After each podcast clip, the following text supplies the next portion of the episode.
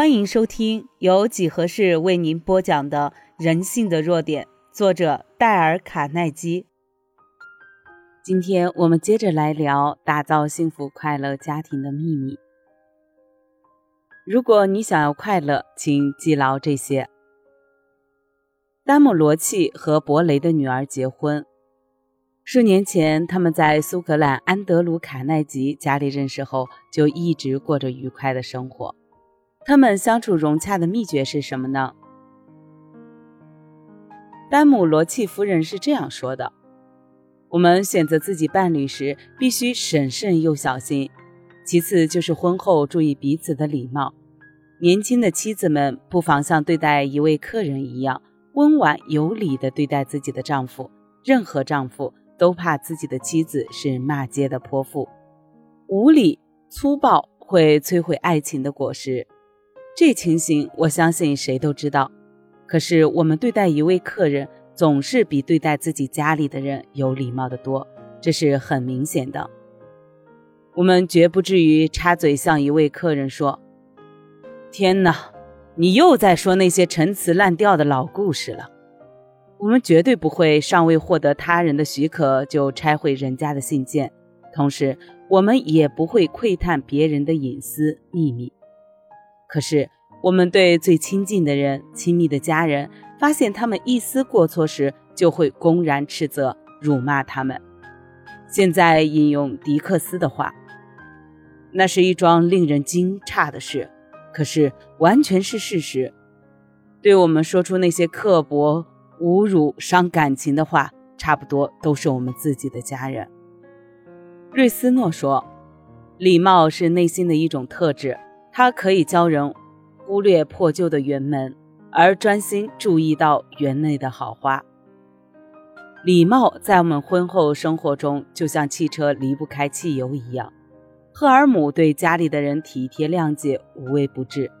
他即使心里有着不愉快的事。”也一定把自己的忧烦藏起，不从自己的脸上显现出来，而让家里人知道。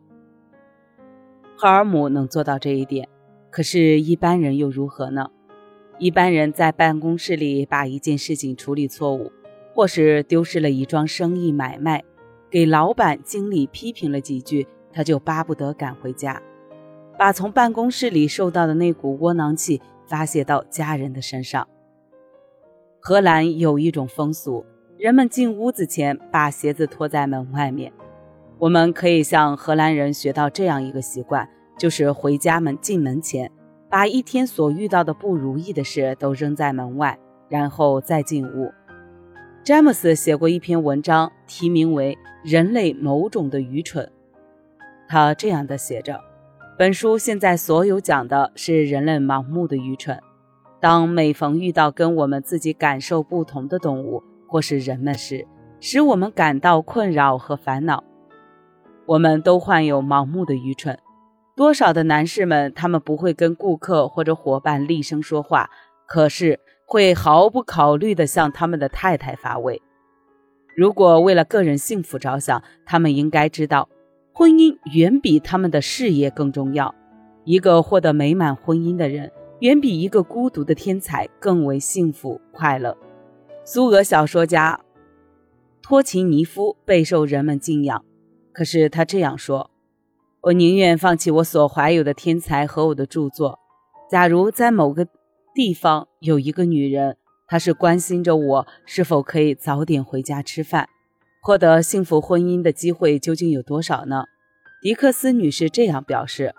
她认为是失败的比例数要占得多，可是抛宾诺的意见并非如此。他说，一个人在婚姻上成功的机会比其他任何事业的成功机会来得多。一个开杂货店的男人失败的机会会占百分之七十，可是进入婚姻的男女有百分之七十是成功的。关于婚姻的问题，迪克斯女士做了下面的这样的一个结论。如果与婚姻比较，人的出生只不过是短暂的一幕，至于死亡，那更不是一件重要的事。女人始终无法了解为什么男人不把家庭也看作一项事业，使这项业务蒸蒸日上，成为一个甜蜜美满的家庭。虽然有若干的男士们认为娶到一个满意的妻子和有一个美满的家庭比获得千万财富还重要，可是，在一般男士们中，很少有人会加以思考和真诚的努力，以期待获得他们婚姻的成功。他们把一生最重要的事情交付在机会上，他们认为成功或失败那是要看运气如何。女人们永远不明白为什么那些男士们在他们身上不运用一点外交手腕。当然，如果他们对他们不再欺压手段，而使用若干的温柔，对他们来说那是有益的。每个男人都知道，他可以差遣他的太太做任何一件事，而并非带有某种目的的。如果说他知道如何称赞太太几句话，说她是能干的主妇，他会更乐于尽力的把本分的这件事做得更十全十美。